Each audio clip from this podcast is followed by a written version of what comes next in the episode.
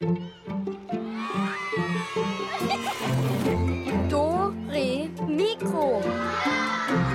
Klassiken für Kinder. Ein Podcast von BR Klassik.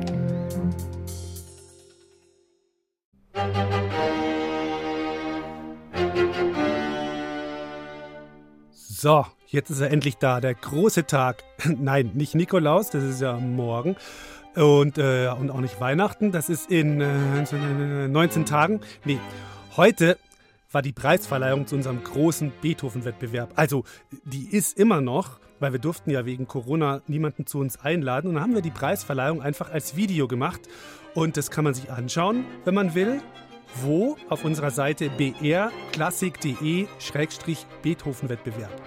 Und bei uns gibt es heute die schönsten Geschichten aus diesem Wettbewerb und noch einiges mehr. Und ich bin der Alex und hallo.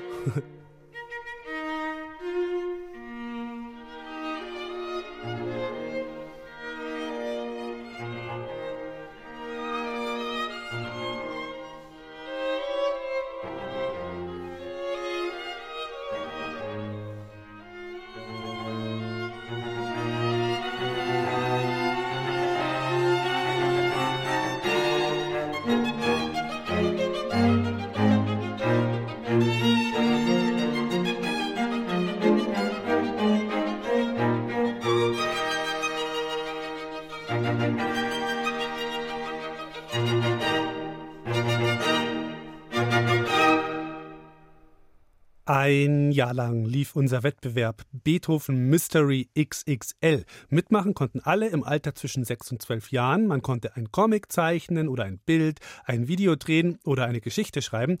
Und die sechs besten Geschichten bzw. Ausschnitte daraus, die hören wir heute. Hey, ihr wart echt so fleißig, dass die Sendung länger als eine Stunde dauern würde, locker, wenn wir uns alle Geschichten ganz anhören wollten.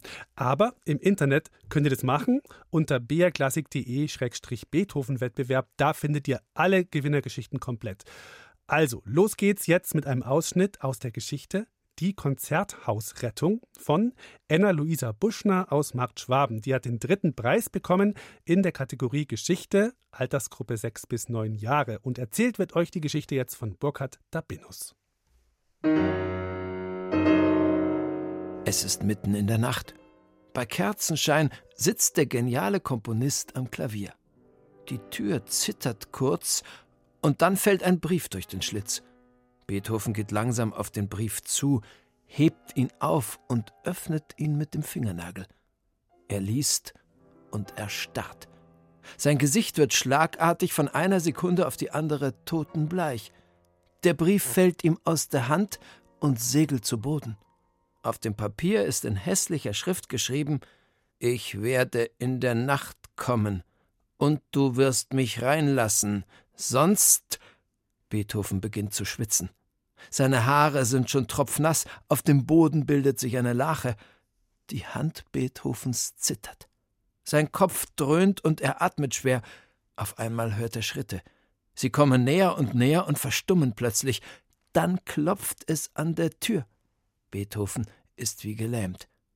Es klopft nochmal, diesmal heftiger. Langsam dreht sich der Komponist um und steht auf. Er geht vorsichtig auf die Tür zu und bleibt vor ihr stehen.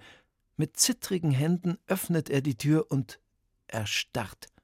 Vor ihm steht ein dunkel gekleideter kleiner Mann. Sein Gesicht ist hinter einer Maske versteckt. Trotzdem erkennt Beethoven ihn. Dieser Mann blieb bei Beethoven in schlechter Erinnerung. Vor langer Zeit hatte Beethoven ein Stück komponiert und wollte es der Öffentlichkeit präsentieren.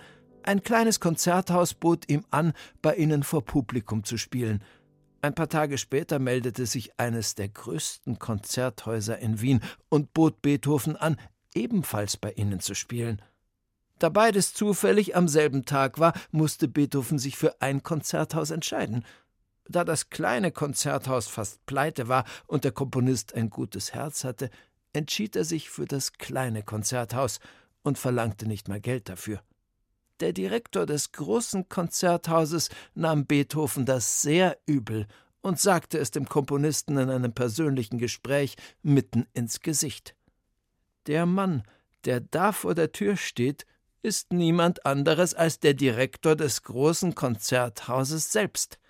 Was der Mann allerdings von Beethoven will, weiß er nicht, doch er ist sich sicher, dass es nichts Gutes sein kann. Der Direktor drängelt sich rücksichtslos an dem Komponisten vorbei und betritt ohne Erlaubnis die Wohnung. Dabei stolpert er fast über einen der Kartons, die noch in der Wohnung herumliegen, da Beethoven gerade erst eingezogen ist. Der Direktor setzt sich auf einen Sessel. Was willst du von mir? stottert Beethoven und schließt langsam die Tür. Dabei behält er den dunkel gekleideten Mann genau im Auge. Der Direktor antwortet langsam. Ach, nur eine Kleinigkeit. Du sollst dein nächstes Stück in meinem Konzerthaus spielen. Beethoven schaut den Mann lange an und antwortet selbstsicher Warum sollte ich das tun?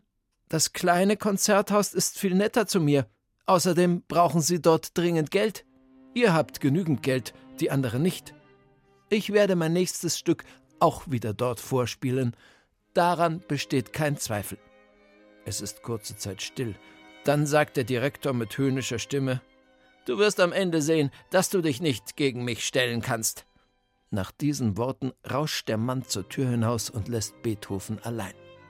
Beethoven ist immer noch wie gelähmt und schafft es nur mit größter Mühe, in sein Bett zu taumeln.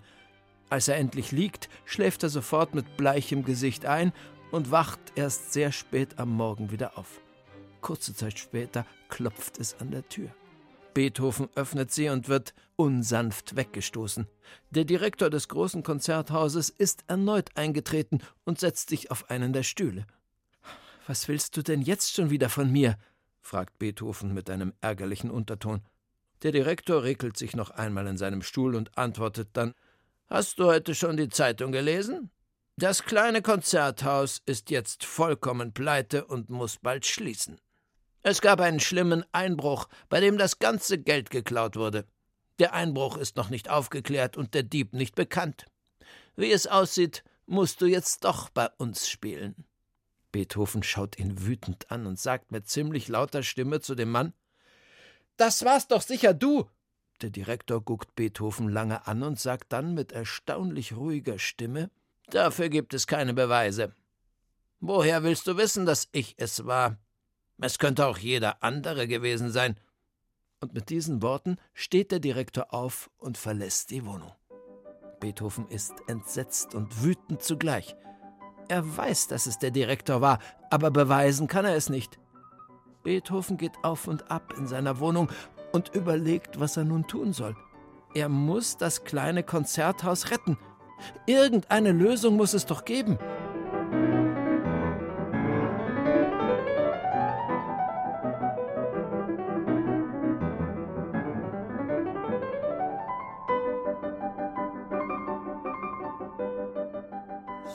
Natürlich gibt es da eine Lösung und so viel verrate ich euch mal.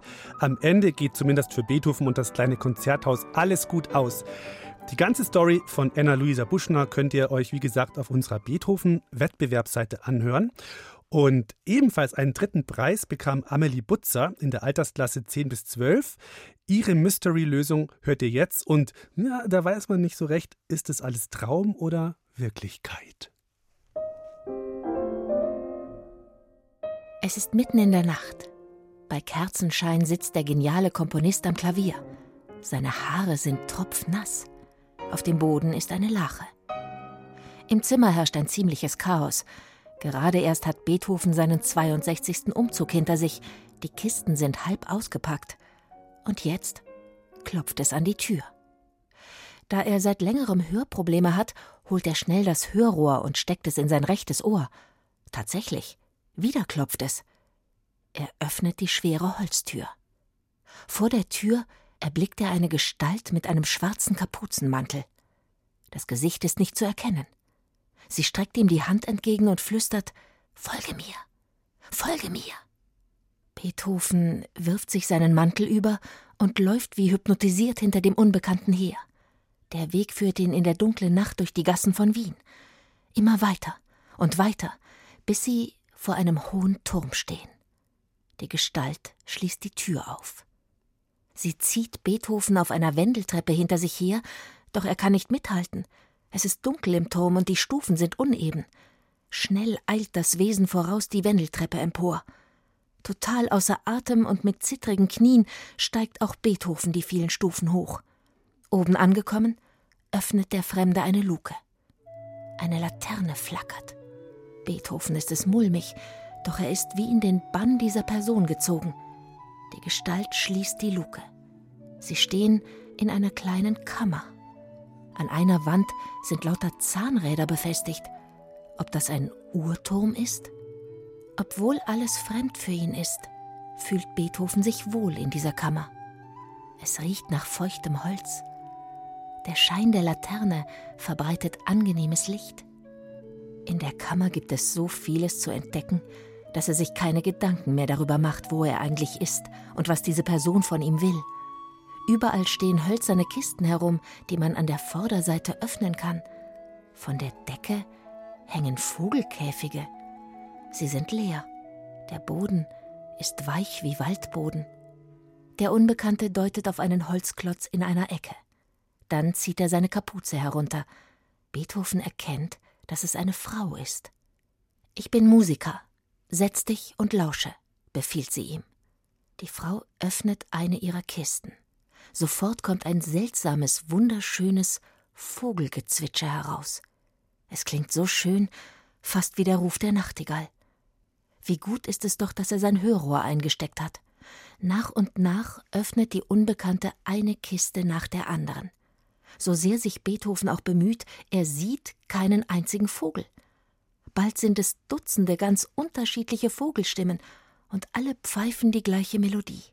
Zwischendurch ist das Rattern der Zahnräder des Uhrwerks zu hören. Es stört nicht, sondern hört sich an, als ob das Rattern und Klackern den Takt dazu angibt. Musiker wandelt auf zehn Spitzen in die Mitte des Raums. Etwas Großes ist verhüllt von einem Tuch aus rotem Samt. Sie zieht mit einem schnellen Ruck das Tuch weg. Zum Vorschein kommt eine Harfe. Musiker setzt sich wortlos auf ein Holzscheit und beginnt auf der Harfe zu spielen. Erst jetzt sieht Beethoven, wie schön Musika ist. Ihre blonden, lockigen, langen Haare und ihr zartes Gesicht gefallen ihm. Beethoven fühlt sich wie im Himmel. Musiker muss ein Engel sein, denkt er bei sich. Er versucht mitzupfeifen, doch er bringt keinen Ton heraus. Fasziniert hört er weiter zu. So etwas Schönes hat er bisher noch nie gehört.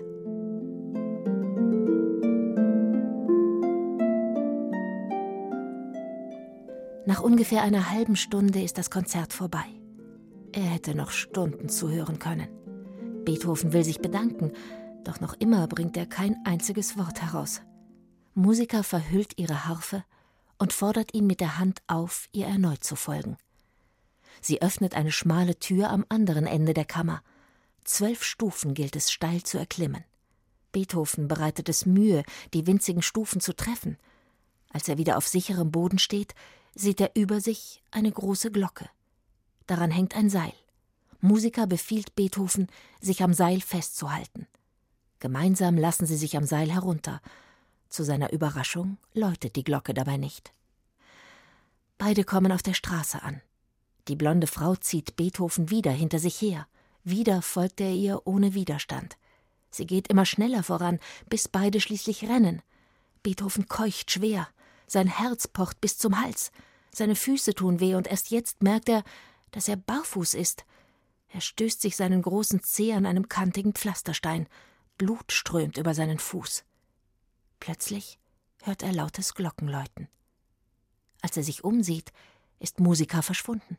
Er sitzt verschwitzt an seinem Klavier und schaut zufrieden und glücklich auf seinen blutenden Fuß. Beethoven verbindet seinen Zeh und wischt die Blutlache vom Boden. Dann nimmt er ein Stück Papier und komponiert seine neunte Sinfonie. Seine Gedanken sind beim Musiker. Es ist die schönste Sinfonie, die er jemals geschrieben hat. Amelie Butzer hat sich die Geschichte um Beethoven und den Engel Musiker ausgedacht. Erzählt hat sie euch Caroline Ebner. Hey, ähm, den vierten Satz von Beethovens neunter Sinfonie, kennt ihr den? Klar kennt ihr den, oder? der ist ja so bekannt geworden, ne? zusammen mit dem Text von Schiller, Freude schöner Götterfunken, also der heißt Ode an die Freude und der ist so bekannt geworden, dass daraus die Europahymne wurde. Und wir, wir haben daraus jetzt ein Geburtstagsständchen gemacht zum 250. Geburtstag von Beethoven, gemeinsam mit dem Wolfratshauser Kinderchor und seinem Leiter Yoshihisa Kinoshita.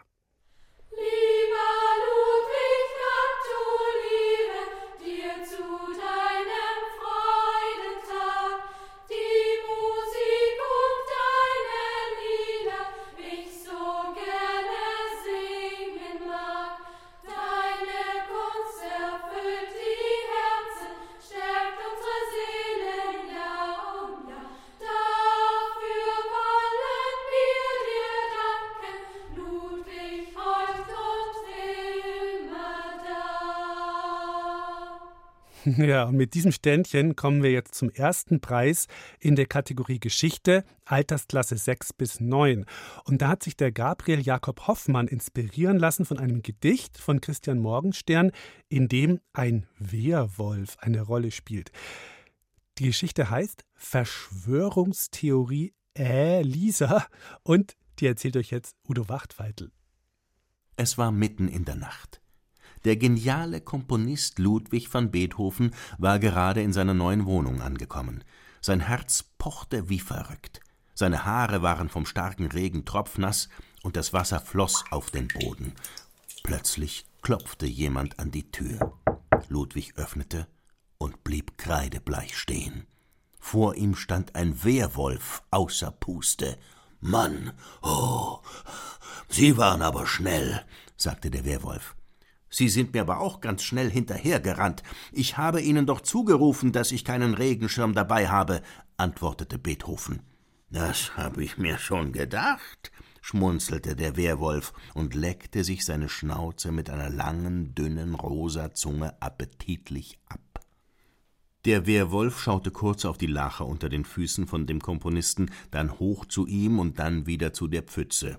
Wären Sie mir nicht gefolgt, wären Sie nicht in den Regen geraten. Da tropft ja auch ordentlich was von Ihrem Fell runter. Sie sehen ja wie eine nasse Katze aus, lachte Beethoven. knurrte der Wehrwolf. Vorsicht, mein Lieber, mit den Späßchen. Ich werde sie gleich selbst auffressen, obwohl ich schon immer meiner geliebten Wölfin Lisa etwas Besonderes schenken wollte. Und das könnten Sie sein. Ich? sagte Ludwig erstaunt. Ich bin nicht zu verschenken. Haben Sie vielleicht an Schokolade, Blumen äh, oder ein Musikstück gedacht? Ein Musikstück? wunderte sich der Wehrwolf. Wo kriege ich das denn her? Ich könnte es für Sie komponieren, aber dafür muss ich am Leben bleiben. Am besten kommen Sie morgen, dann besprechen wir alles, sagte Beethoven und wollte schon die Tür zumachen. Der Wehrwolf legte aber blitzschnell seine große Pfote dazwischen. Ich habe es aber eilig. Hm. Sie haben Zeit bis zum Sonnenaufgang. Falls Sie es dann nicht fertig haben, nehme ich Sie als Geschenk mit drohte der Wehrwolf. Beethoven bat den Wehrwolf rein und zeigte ihm den Platz am Kamin. Dort musste der Wehrwolf Platz nehmen. Äh, erzählen Sie mir etwas über Ihre Geliebte, sagte Beethoven, während er Holz in den Kamin legte und das Feuer anzündete. Hm, sie ist ein liebes, zahmes Tier Sie frisst ein Häschen ohne Gier, sie teilt es immer gern mit mir. Sie hat ein wunderschönes Fell, das leuchtet schön im Mondschein hell, dichtete der Wolf. Ohne sich umzuziehen, setzte sich Beethoven an sein Klavier und begann die Tasten zum Klingen zu bringen.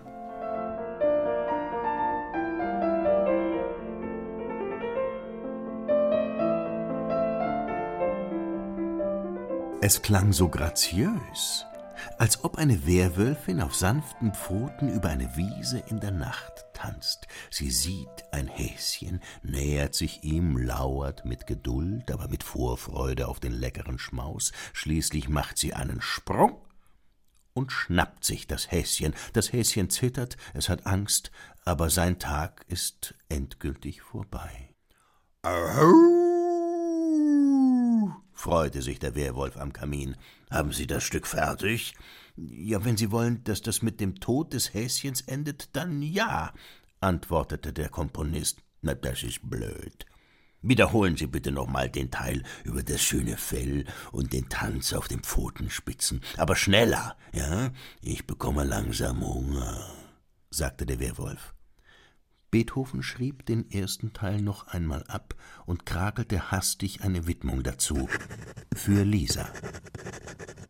Plötzlich wachte Ludwig auf und hob seinen zerzausten Kopf von der Tastatur des Klaviers. In seinem Gesicht konnte man sogar die Abdrücke der Tasten sehen. Seine feuchten Klamotten klebten immer noch an seinem Körper. Das Holz im Kamin zeigte keine Spur, dass es angezündet gewesen war. Es klopfte jemand an die Tür. Beethoven war verwirrt und zögerte eine Weile.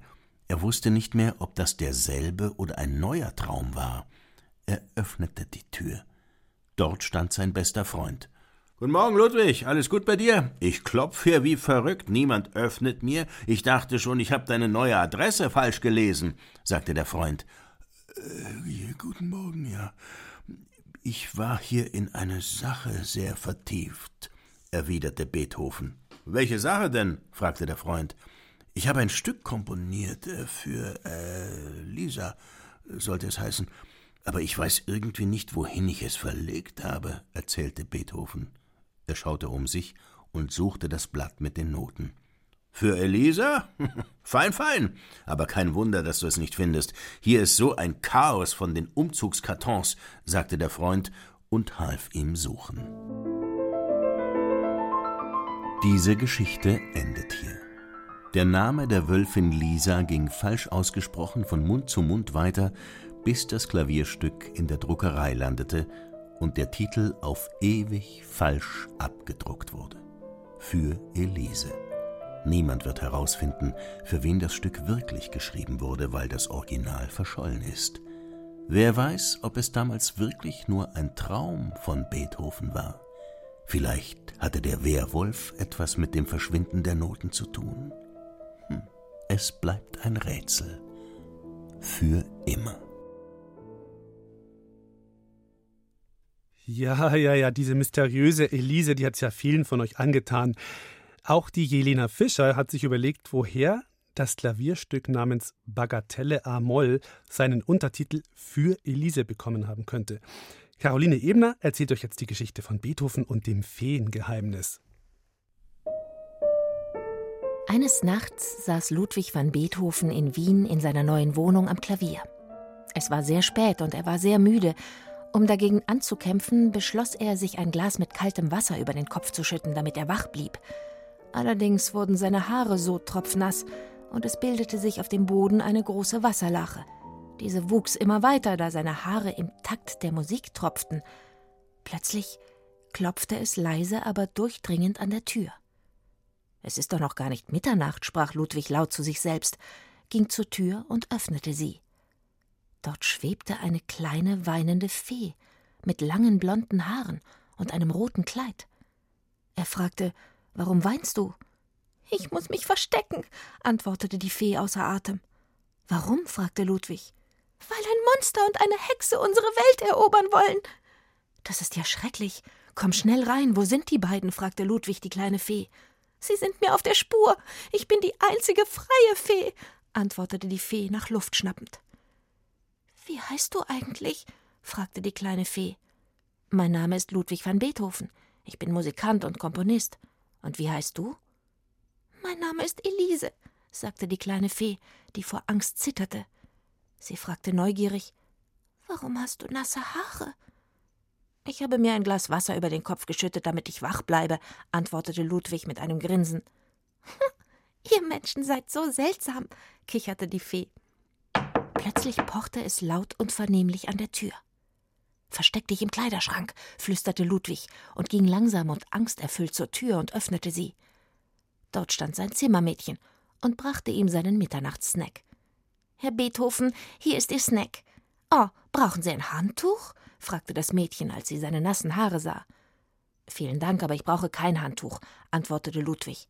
Gut, dann wünsche ich Ihnen einen guten Appetit und eine angenehme Nacht, sagte das Mädchen und ging aus dem Zimmer. Puh, Ich dachte schon, dass dies das Monster ist, sagte Ludwig erleichtert, während er der Fee etwas von seinem Mitternachtssnack abgab. Da klirrte es. Und ein Monster der Größe eines Elefanten kam durchs Fenster gestürmt. Es sah abscheulich aus. Das Monster hatte zehn Augen, fünfzehn Beine, tausend spitze Zähne.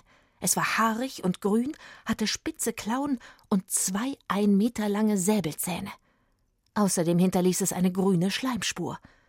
Auf diesem Monster saß eine Hexe mit dem gruseligsten Gesicht und dem spitzesten Hexenhut der Welt. Ha, lachte sie böse. In der Hand der Hexe befand sich ein kleiner Käfig, in den eine Fee passte. Sie stürzte sich auf die kleine, hilflose und geschockte Elise und sperrte sie in den Käfig. Hilfe! schrie diese, als sie aus ihrer Schockstarre erwachte.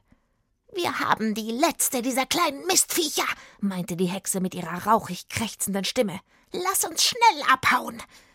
Halt! Schrie Beethoven. Lasst meine Freundin frei. Welcher kleine, ekelhafte Zwerg bist du denn?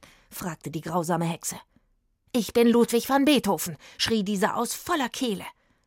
Dich machen wir in null Komma nichts fertig, lachte die Hexe und spuckte vor ihm auf den Boden. Sie wollte gerade Los, Monsterlein rufen, als Ludwig einen Schritt nach hinten machte, über einen seiner Umzugskartons stolperte und auf sein Klavier fiel.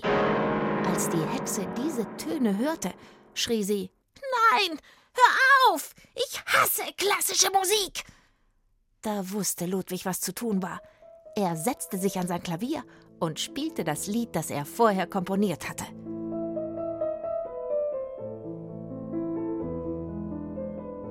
Die Hexe und das Monster erstarrten und fingen an zu schreien. Die Hexe ließ den Käfig mit Elise fallen. Dieser sprang auf, Elise flog hinaus und landete auf seinem Klavier und tanzte. Dann machte es Bum, Disch, Peng, Krawusch und das Monster und die Hexe zersprangen in tausend kleine Sterne. Vielen Dank, sagte Elise glücklich und breitete die Flügel aus. Ich muss meine Freunde aus den Käfigen holen. Ich hoffe, ich kann dich mal wieder besuchen. Tschüss, mein lieber Ludwig. Du hast uns alle gerettet. Das habe ich doch gern gemacht. Ich werde dich vermissen. Tschüssi. Elise flog aus seinem Fenster hinaus und verschwand. Als sie weg war, beschloss Ludwig, das Lied für Elise zu nennen. Und weil das Geheimnis der Elfen niemand erfahren darf, beschloss er, allen, die fragten, warum das Stück für Elise hieß, zu erzählen, dass seine Freundin so heißen würde.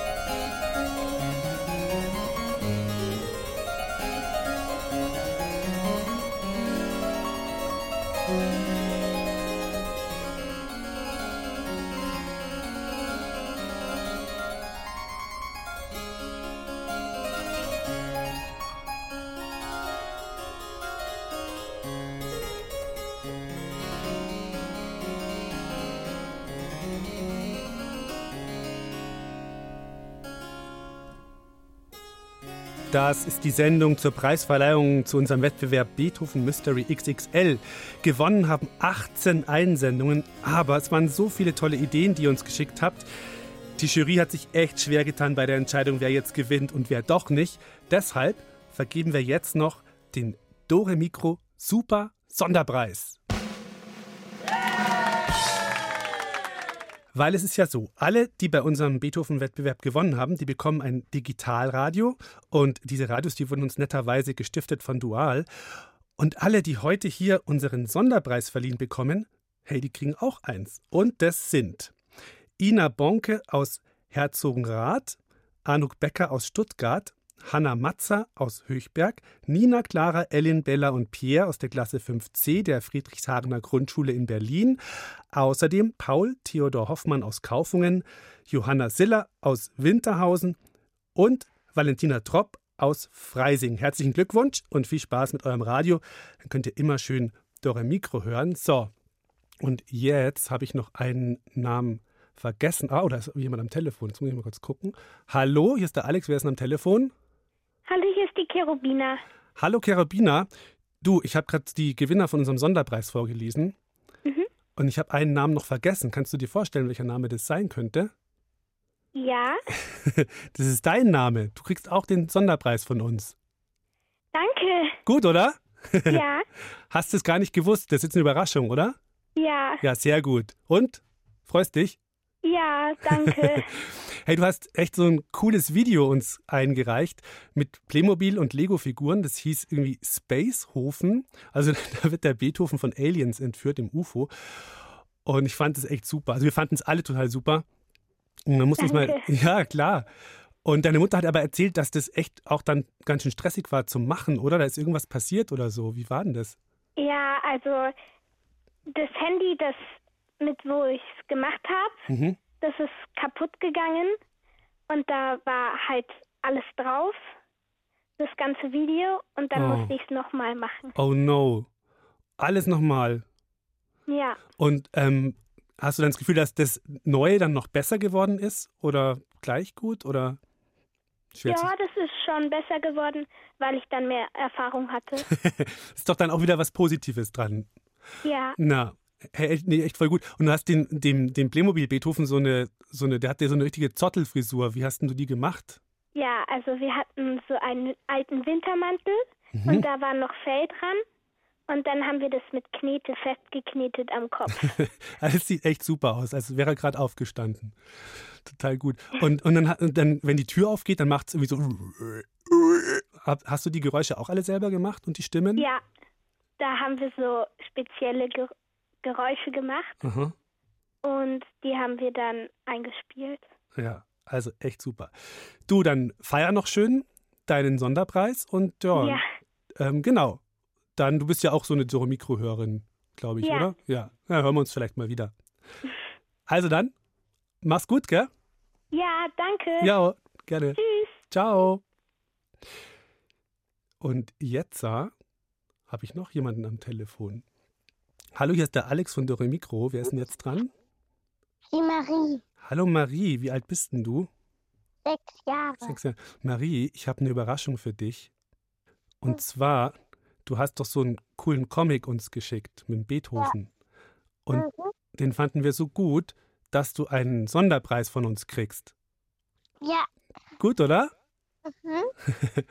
Kannst mal erzählen, denen, die jetzt zuhören, die den Comic nicht, nicht kennen, was da so alles passiert mit dem Beethoven? Der kriegt, glaube ich, die Haare nass irgendwie, oder? Was ist da? Erzähl mal. also äh, der spielt ganz laut am Klavier, Mhm. dann klopft es an der Tür, Mhm. dann äh, schaut der, also dann schaut, macht er die Tür auf, Und schaut raus. dann ist, dann, ist da niemand da, dann schaut er aus dem Fenster Mhm. und dann kriegt er eine Regendusche. Und das ist der Nachbar Der, Nach oben. der Nachbar gießt die Blumen oder was macht der? Nö, äh, dem ist es zu laut. Ach so. Und dann kriegt er was auf den Kopf und dann spielt er hoffentlich leiser. Mhm. Hey, voll gut. Marie, du warst eine der jüngsten, die da mitgemacht haben und du hast dir auch diesen Sonderpreis echt verdient. Gell? Ja.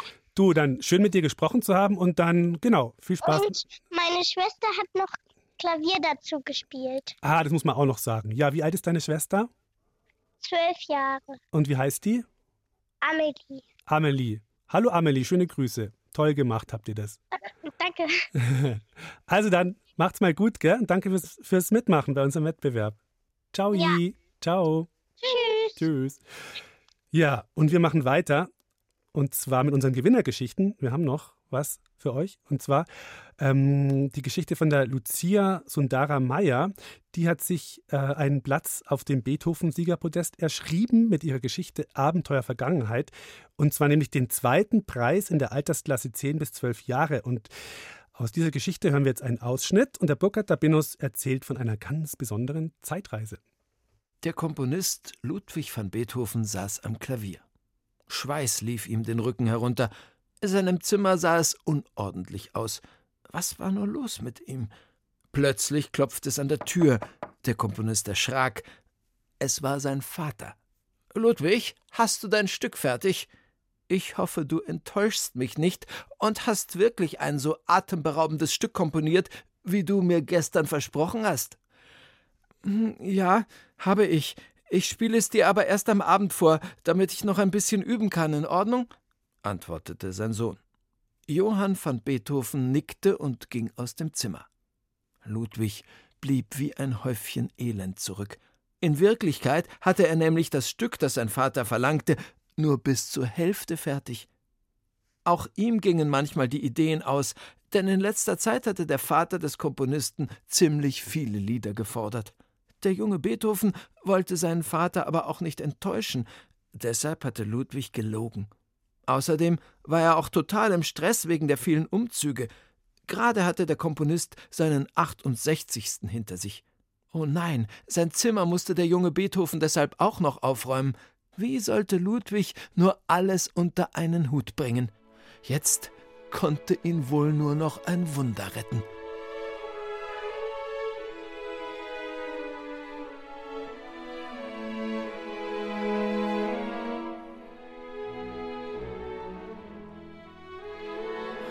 Nicht schon wieder, stöhnte ich. In Natur und Technik war gerade das Thema Lokomotiven an der Reihe, und über die Ferien hatten wir die Hausaufgabe, selbst so etwas zu bauen. Zwar nur als kleines Modell, aber es sollte fahren können. Obwohl unsere Lehrerin uns sehr oft erklärt hat, was wichtig ist beim Lokomotiven-Modellbauen, war ich gerade zum gefühlt hundertsten Mal daran gescheitert. Also begann ich mit Chemie. Doch auch das wollte nicht richtig klappen, denn aus Versehen schüttete ich viel zu viel Wasser in meine selbstgemachte Tinte. Naja, eher ein Chemikalien-Mischmasch. Und als ich aufstehen wollte, um das Zeug zu entsorgen, stieß ich den Behälter mit der Tinte auch noch um. Die Flüssigkeit darin ergoss sich über einen meiner misslungenen Versuche einer Modelllok. Plötzlich stieg grauer Rauch auf und war bald im ganzen Raum verteilt. Was war das? Ich musste so schnell wie möglich hier raus. Doch es war zu spät. Mir wurde schwarz vor Augen.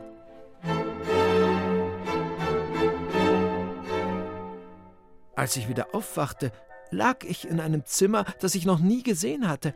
Alles war total altmodisch eingerichtet. Auch ein Junge stand im Raum. Er hatte Kleidung an, die ich auf vor etwa 250 Jahren in Mode schätzte.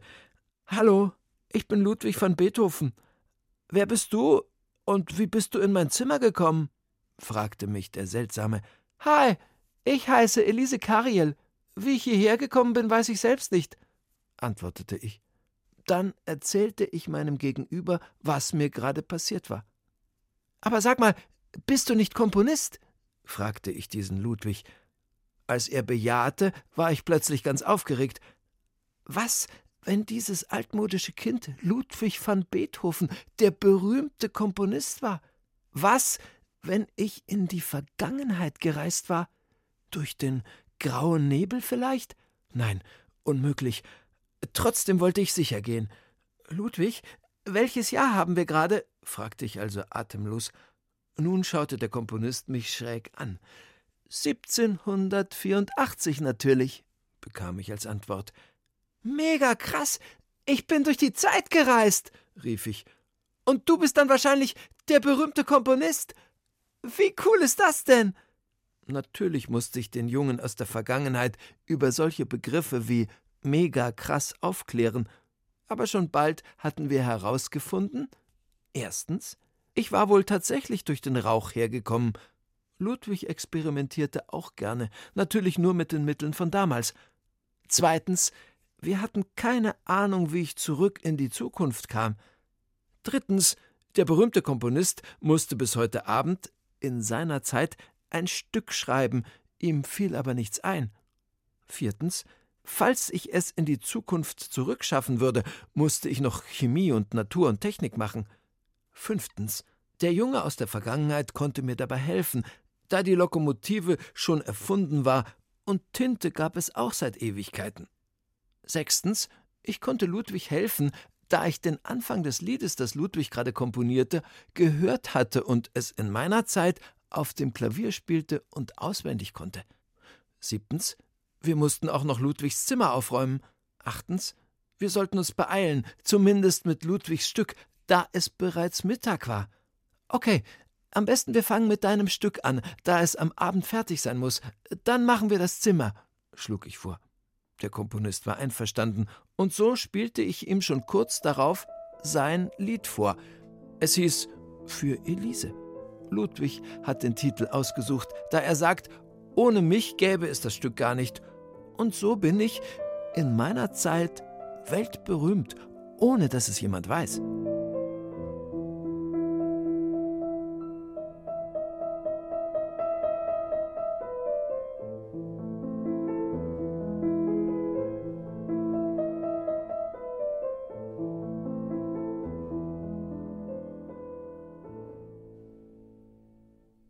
Da war sie wieder, die berühmte Elise.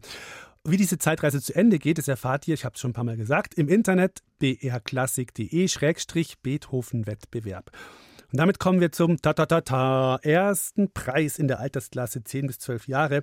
Den hat sich Paula Thiele echt verdient. Die hat mit Abstand die längste Geschichte verfasst. Also, das ist jetzt nicht der Grund, warum sie den Preis kriegt. Die war die war 15 Minuten wäre die lang gewesen. Wir mussten die ein bisschen kürzen. Ich hoffe, du bist uns nicht böse, Paula. Und die Jury fand, ich zitiere, eine sehr schöne erzählte, stimmungsvolle Geschichte, erzählt wie ein britischer Kriminalroman. Einfach stark. Also, hier kommt Paulas Beethoven-Geheimnis und Udo Wachtweitel erzählt euch, wie alles begann. Ludwig van Beethoven saß am Klavier. Schweiß lief ihm den Rücken hinunter. In seinem Zimmer sah es unordentlich aus. Plötzlich klopfte es an der Tür. Er erschrak, stand mit zittrigen Händen auf und öffnete. Beethoven trat hinaus auf den Flur des Gasthofs, in dem er gerade weilte, drehte den Kopf nach rechts und links. Niemand war da. Auf dem Boden lag eine Rose. Beethoven hob sie auf und stach sich einen Dorn in den Finger. Er ließ sie fallen. Verdammte Rose! schrie er und ließ die Tür hinter sich zufallen. Ich habe Wichtigeres zu tun. Am Morgen brachte ihm eine der Angestellten des Gasthofes einen Brief. Schon als er das Siegel sah, packte Beethoven seine Sachen in die Koffer und den Brief ungeöffnet in seine Manteltasche. Draußen türmten sich Wolken am Himmel. Es regnete. Beethoven setzte sich in seine schwarze Kutsche, die von zwei Arabern gezogen wurde. Nach Teplitz, der schnellstmögliche Weg. Der Kutscher nickte, und dann setzte sich die Kutsche in Bewegung. Nun öffnete Beethoven den schon etwas zerknitterten Brief. Sehr geehrter Ludwig, ich muss dich um einen Gefallen bitten. Beethoven seufzte leise und fuhr fort zu lesen. Du weißt, dass du ohne mich Elisabeth nicht kennengelernt hättest. Du hattest mir versprochen, dass du mir auf ewig dankbar sein würdest. Bitte komm so schnell wie möglich zu mir. Es geht um meinen verstorbenen Urgroßonkel, er hatte keine anderen Verwandten, also habe ich sein Geld geerbt. Es ist eine beträchtliche Summe. Doch der alte Mann hat sein Geld schlau versteckt. Er hinterließ mir nur einen Brief, darin erzählt er, dass das Geld an eine bestimmte arme Frau gehen soll, zum Dank, dass sie für ihn gearbeitet hat. Er schreibt, Dies ist mein letzter Wunsch, damit dieser auch in Erfüllung geht und sich nicht meine gierige Familie auf das Geld stürzt, habe ich es gut versteckt. Um es zu finden, gibt es nur einen Hinweis. Er ist schwer zu entschlüsseln, aber die Frau, für die es bestimmt ist, wird es sofort verstehen. Charles Lockwood. Also, Beethoven, finde das Versteck und bring mir das Geld. Wenn du bei mir bist, überreiche ich dir den Hinweis. Dein Freund Walter Grishwash.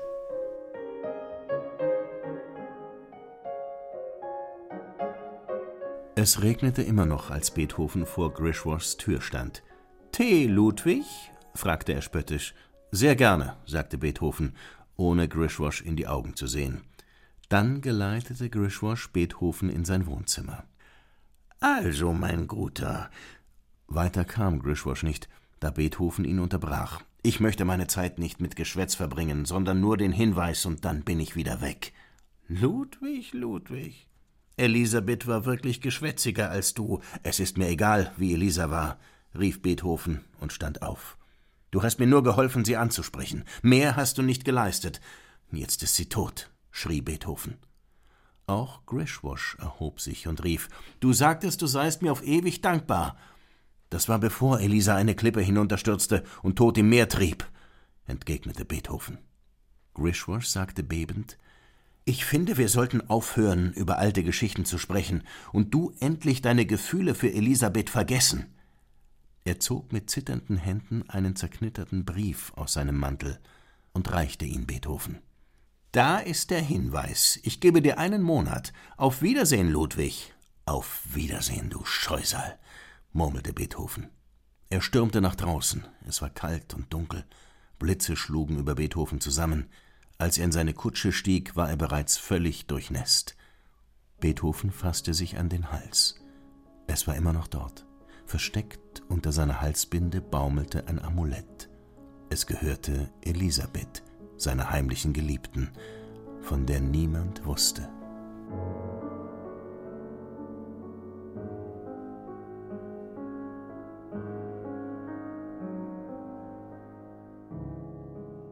Eines Tages, als Beethoven auf einem Ball Klavier spielte, fiel ihm eine Frau auf.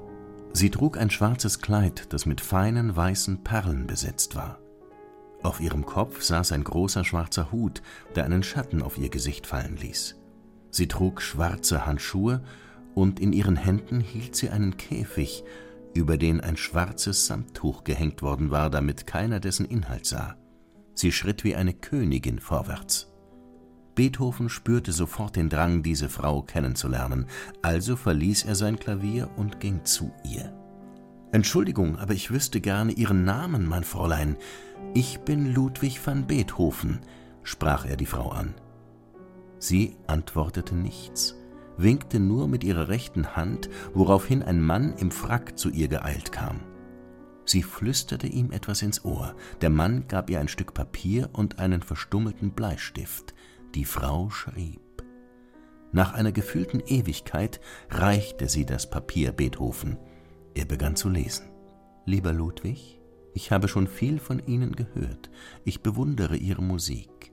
Wenn Sie mehr über mich wissen wollen, gehen Sie morgen um 14 Uhr zu meiner Hoteladresse, wo Sie mir ein Stück auf dem Klavier vorspielen werden. Dort erzähle ich Ihnen von mir. Elisabeth. Beethoven befolgte ihre Anweisungen.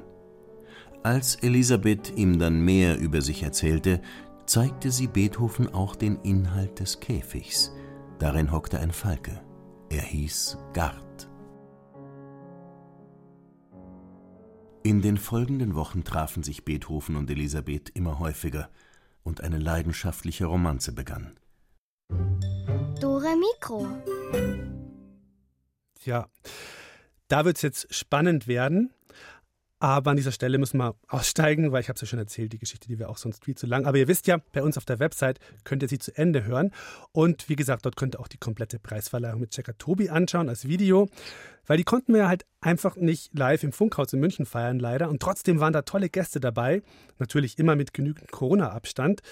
Zum Beispiel eben der Wolfratshauser Kinder- und Jugendchor. Und die haben echt schön gesungen.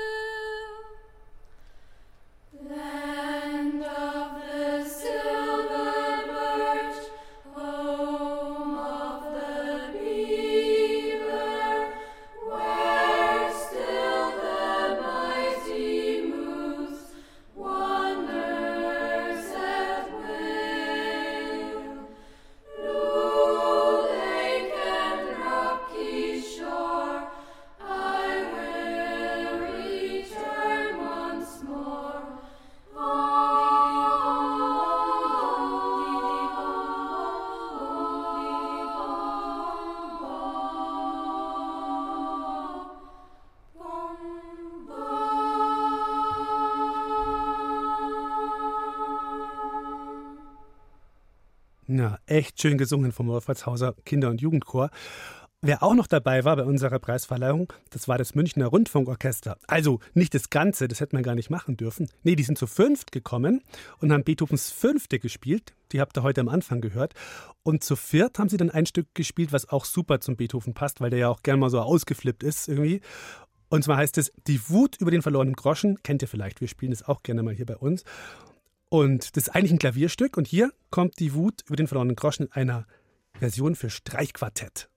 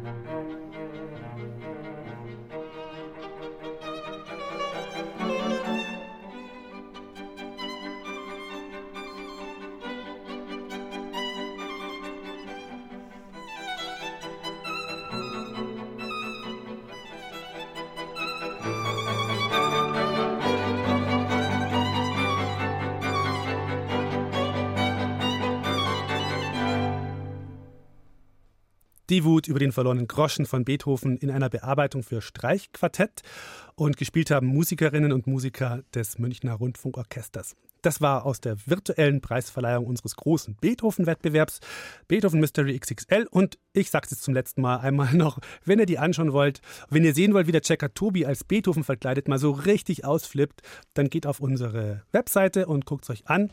Und ja, damit geht nicht nur der Wettbewerb endgültig zu Ende, sondern auch die heutige Sendung. Morgen hört ihr um kurz nach fünf den Mitschnitt eines Familienkonzerts des Symphonieorchesters des Bayerischen Rundfunks.